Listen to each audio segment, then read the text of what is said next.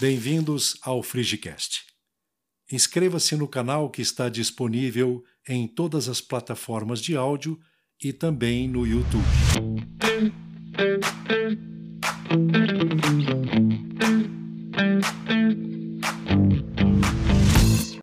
Eu sei quem eu sou.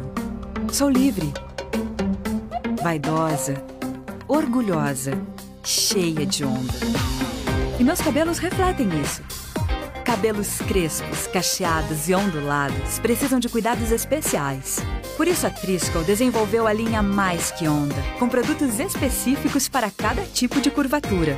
Mais vitalidade, brilho e hidratação. Porque o nosso estilo é mais que onda. Curta sua onda.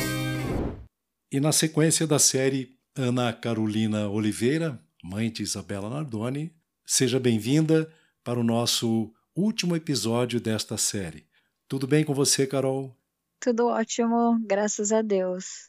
Fechando então algumas questões, eu queria fazer aqui um bloquinho de perguntas que uma tem a ver com a outra. Existe em você alguma dúvida ainda sobre a autoria do crime e como ele foi cometido, de como ele aconteceu?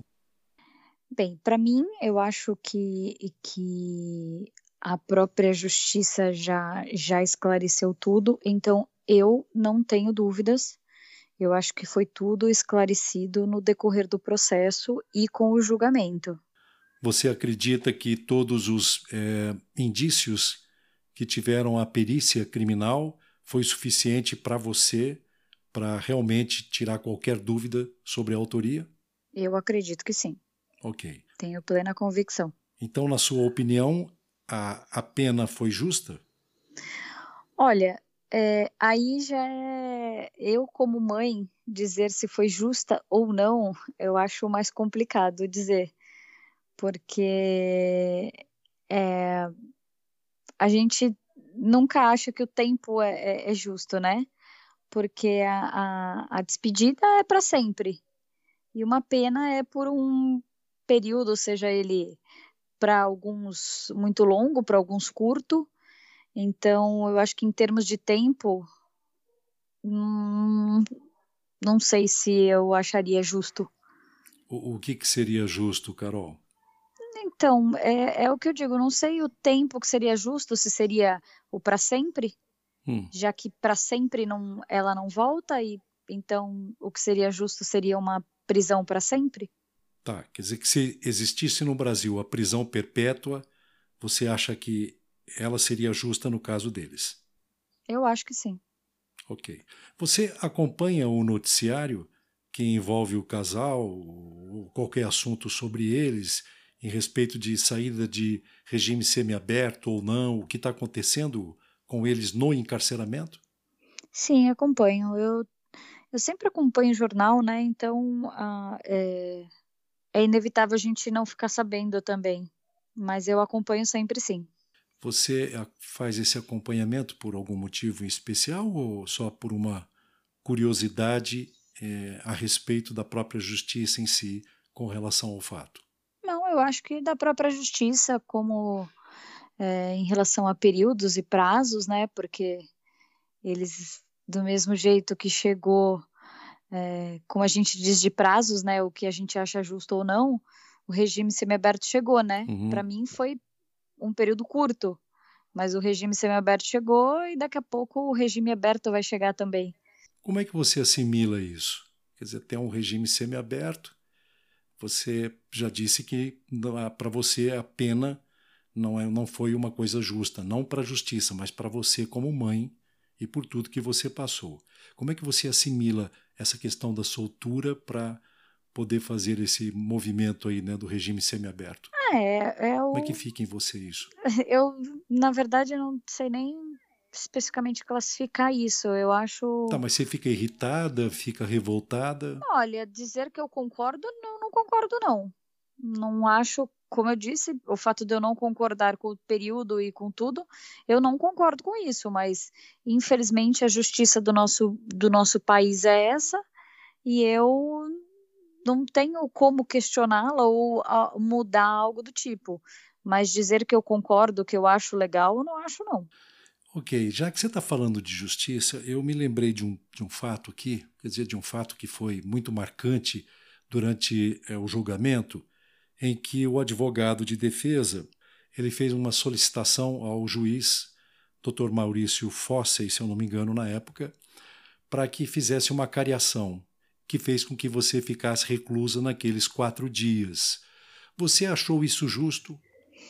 Bem, eu acho que são é, é, posições diferentes, né? Uma pessoa é, que. Hum, como é que eu vou dizer? Eu, se, se você for perguntar para mim, como mãe, como é, é parte é, interessada naquele processo, para mim não faz sentido nenhum. Eu acho que a, a, a história toda, a, a investigação toda, não mudaria nenhuma prova, nenhuma, nenhuma característica mudaria é, com sem a minha presença lá ou com a minha presença lá. E uma cariação também não mudaria em nada.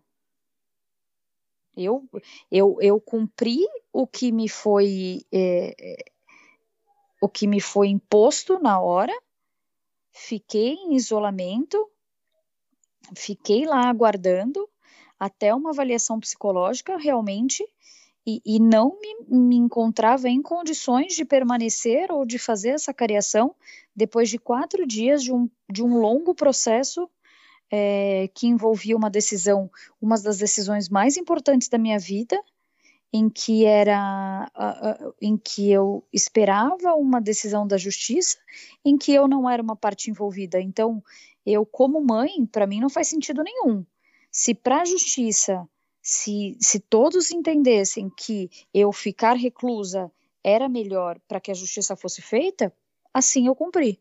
Mas eu, como mãe, não vi sentido nenhum. Cumpri, mas não vi sentido nenhum para que fizesse um efeito é, positivo ou negativo no resultado. É, eu lembro, Carol, que na época, dando uma entrevista para a TV Record, logo depois do julgamento, eu participei num programa junto com o presidente da Associação dos Magistrados do Brasil. Se eu não me engano, o nome era Nelson Calandra, doutor Nelson Calandra. E nós é, tivemos um, não foi um embate, foi um diálogo né, é, de posição, onde ele disse que você entenderia para a justiça ser feita, aquele isolamento seria necessário e que você entenderia isso depois. E que, na minha visão, eu tinha colocado que tudo bem, poderia até entender, mas aquela situação de recluso em função de uma cariação poderia ser evitada em função do teu estado naquele momento. Como é que fica isso para você? Não sei se eu entendi ou tive que entender. É, eu estou perguntando se você é, saberia entender aquele sofrimento em prol de um benefício justo, mas num entendimento de mãe, de pessoa que sofria. Você entendeu assim ou não? É que assim, fica um pouco. Acho que fica um pouco confuso, porque uma coisa é eu cumprir o que me foi determinado. Outra coisa é eu, como mãe, achar que aquela estratégia ou aquilo funcionaria para que a justiça fosse feita. E eu acho que não. Entendi. Ok. Para mim, eu acredito agora que a, a pergunta fechou. Tá? Bem, passado a questão toda do julgamento, nós já falamos bastante também sobre ele e eu acredito que você também já respondeu as dúvidas que poderiam ter. Eu queria que você me falasse um pouco sobre a sua família hoje. Como é que está a sua família hoje? Minha família está ótima, graças a Deus. É... A minha família, eu, meu marido, meus filhos, é... estão ótimos, graças a Deus, nessa cumprindo essa quarentena aí. Uhum. Maria Fernanda. Maria Fernanda tá ótima, já vai fazer quatro meses. Tá linda, gordinha, uma fofa. é, Miguel também. E Vinícius também, estamos todos ótimos, graças a Deus. Ok. Minha mãe, meu pai, meus irmãos também, graças a Deus, todo mundo ótimo tentando retomar aí aos poucos essa, essa situação difícil que está todo mundo vivendo. Que bom que você tocou na, no nome da, da sua mãe, falou da Dona Rosa, e eu queria uma atenção especial a ela, a avó, né, que chamava Isabela de Isa. Muitas vezes eu observei que ela sofria é, intensamente e que as pessoas pelas redes sociais na época comentavam que ela parecia que ela parecia muito mais ser a mãe, porque demonstrava sofrer mais do que você. Como é que você interpreta isso nessa comparação atribuída, Carol? Bem, eu acho que até em algum episódio aqui que a gente conversou, eu sempre sempre falei isso. Eu acho que cada um é, vive a sua dor e o seu sofrimento de uma maneira. É, quantos casos a gente não conhece de casos emblemáticos, tão emblemáticos quanto, é, tão midiáticos quanto, ou tão graves quanto, é, que, as, que cada pessoa encara o seu problema, o seu sofrimento de uma maneira.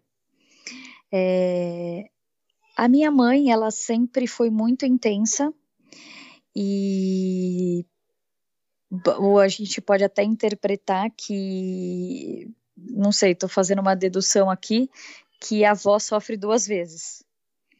Porque o que eu acho que a minha mãe passou por um, por um grande período assim foi de é, bastante sofrimento, além da situação toda da, da minha filha, aquele período em que eu também é, ela me viu atacada por muitas pessoas. Então eu acho que ela, em, em, tanto em defesa da minha filha quanto da filha dela, se tornou essa leoa, essa, é, é, esse sofrimento dela se tornou, acho que, é, muito maior. Há, há, também o sentido de que a Rosa teria convivido é, mais tempo que uma avó normal, digamos assim, normal não, mas padrão é, na convivência com a Isabela? Na verdade, nós morávamos todos juntos. Uhum.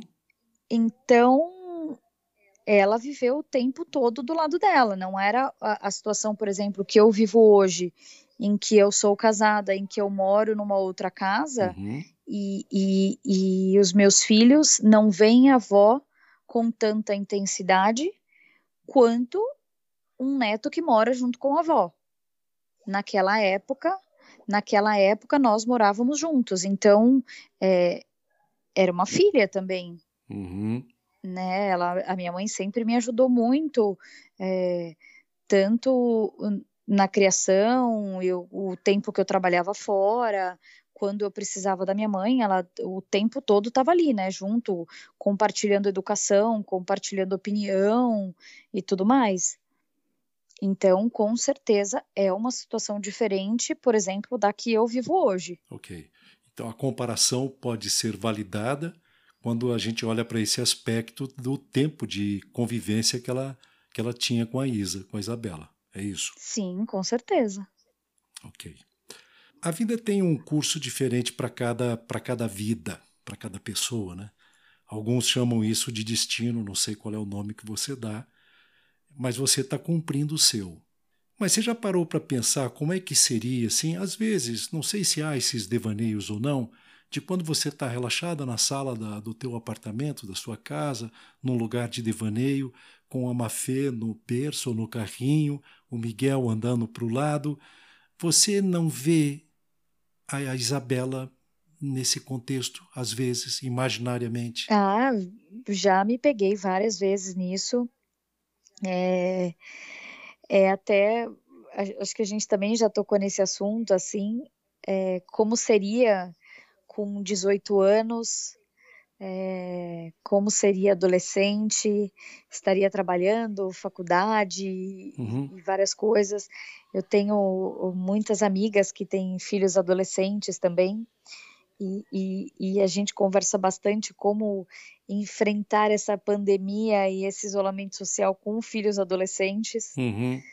É, não tenho dúvidas que ela seria. Uh, uh, não sei se o rumo da minha vida é, seria esse hoje, casada com mais dois filhos e ela. Uhum. Não sei. Assim, é, realmente. Uh, a vida ela vai acontecendo, Mas se hoje ela dentro desse contexto, eu não tenho dúvidas que ela seria uma grande parceira, um, uma, um, além de uma filha, uma grande amiga, é, porque tínhamos bastante essa sintonia e, e, que ela me ajudaria muito e que teria muito amor pelos irmãos. É, mas eu total vejo ela dentro do meu contexto, dentro da minha vida. Ok. Eu vou te fazer a minha última pergunta, até porque o nosso propósito não era fazer desse último episódio nada que pudesse ficar muito é, tenso, né? E eu já percebi que você ficou mais emocionado do que do que nós havíamos combinado de ficar, é? porque nada nada como ser meu terapeuta e me conhecer. Pois é. Pode ser que seja, é, pode ser que seja isso. É por isso que eu vou fazer essa pergunta, inclusive agora. E isso não significa o impossível, que é esquecer a Isa. Né? Mas você sente realmente que já deixou a Isabela ir?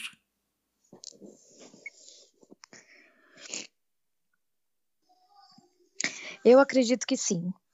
É, e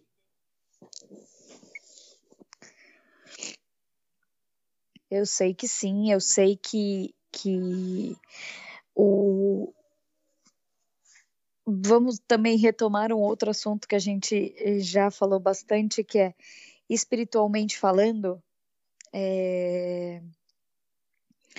e devido até essa minha crença e, e tudo que eu busquei e todo o meu entendimento, eu não sei te dizer em qual período e com quanto tempo essa eu eu consegui é, libertá-la de vez. Uhum. É, mas eu sei que sim, esse período já passou. Hoje as minhas lembranças são emocion emocionais, porém amenas, não no sentido de chamá-la, não no sentido de sofrimento, é, são realmente emocionais, são lembranças boas, são sentimentos bons e não sentimentos de angústia. Eu não vivo mais sentimentos de angústia é, lembrando dela ou, ou falando dela, entendeu? Hoje eu vivo somente lembranças boas, momentos bons, igual a gente estava conversando agora, é, imaginando como seria, imaginando a presença dela, imaginando várias coisas. Espiritualmente falando, é, eu a libertei, eu deixei com que ela pudesse viver em outro plano e eu vivesse aqui para que nós pudéssemos viver bem. Isso teve teve um marco assim distinto ou você foi simplesmente ela foi indo como tinha que ser? Ela foi indo como tinha que ser.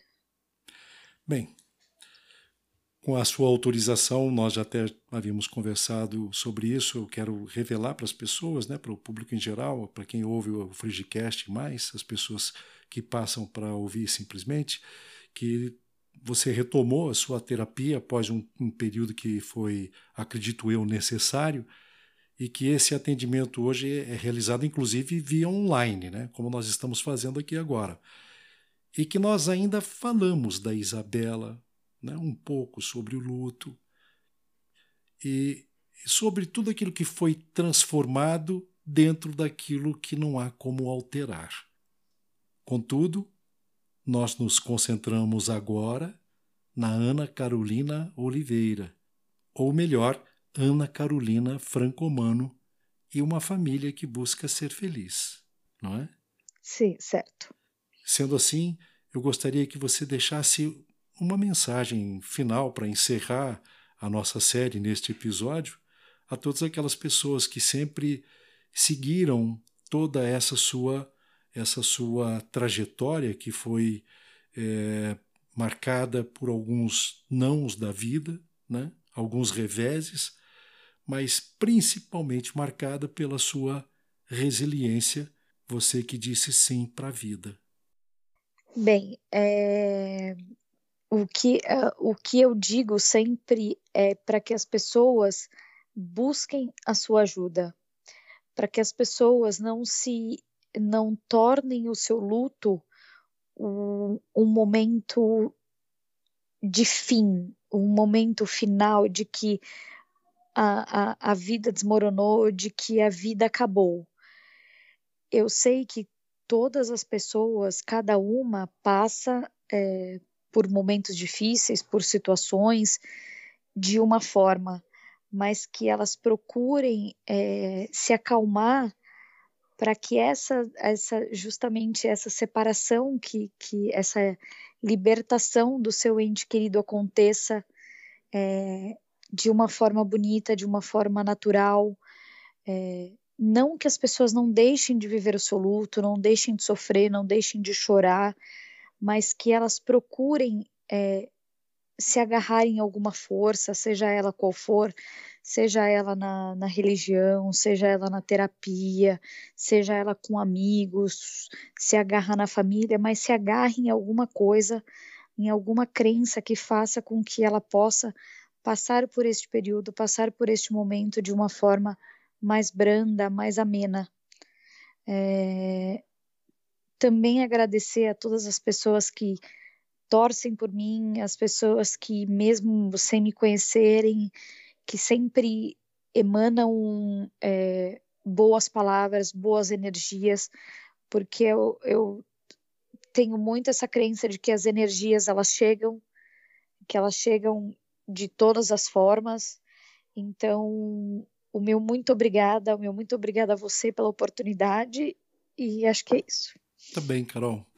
Como eu disse, eu reforço, eu espero que nós voltemos a público novamente para trazer sempre um pedaço dessa história, mas não da história em si, porque ela vai ser passado, ela passou e ficou o que é de bom nela, mas para trazer cada vez mais o resultado da sua resiliência, que é uma família que você tem construído com tanta vontade, com tanto amor e como você me parece sempre sonhou, tá? Então um grande beijo para você e até o nosso próximo encontro. Um beijo. Este podcast faz parte da Podcast. Conheça os demais podcasts acessando podcast.com.br.